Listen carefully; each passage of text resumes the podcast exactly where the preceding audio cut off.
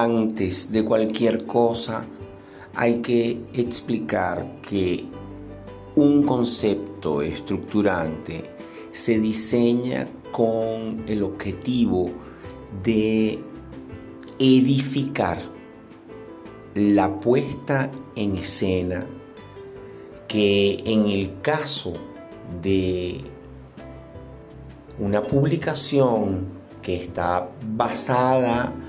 en construir un espacio o entorno en donde los elementos sean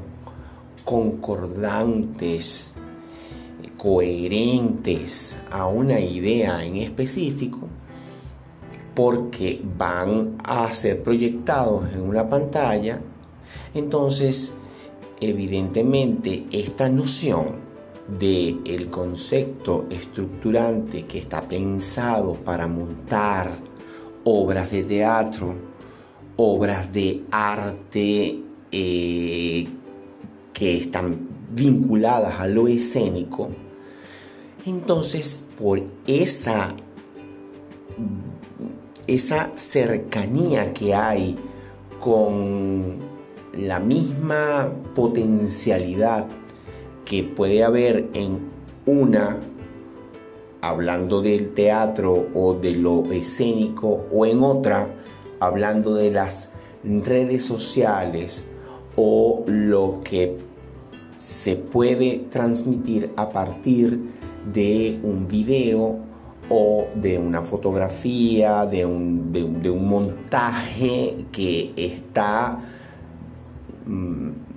pensado para decirle algo en específico a, aquel que ve. Entonces, normalmente un concepto estructurante se hace a partir de la lectura de una obra de teatro, de un guion. Y ese guion, entonces, en la cabeza de aquel que tiene esa, ese acercamiento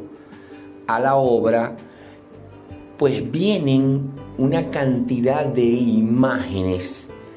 que eh, de alguna manera se polarizan o se explican eh, según ciertos criterios para luego confabular toda esa información y crear algo que es tangible a la vista de un espectador. En el caso de las redes, no creo que sea necesario leerse una obra de teatro, leerse un guion o leerse una, una obra en sí para poder reunir todos los elementos que te hagan llegar a una narrativa, a una lectura eh, del,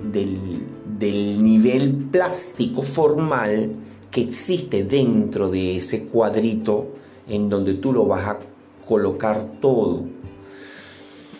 No obstante, sí está la noción de el qué, el por qué, el para qué, los referentes, es decir, a qué se parece aquello que yo quiero eh, construir o armar ante la vista del espectador. A continuación vamos a ver una explicación detallada con ejemplos de cómo se hace un concepto estructurante de puesta en escena y lo que más interesa de este tema para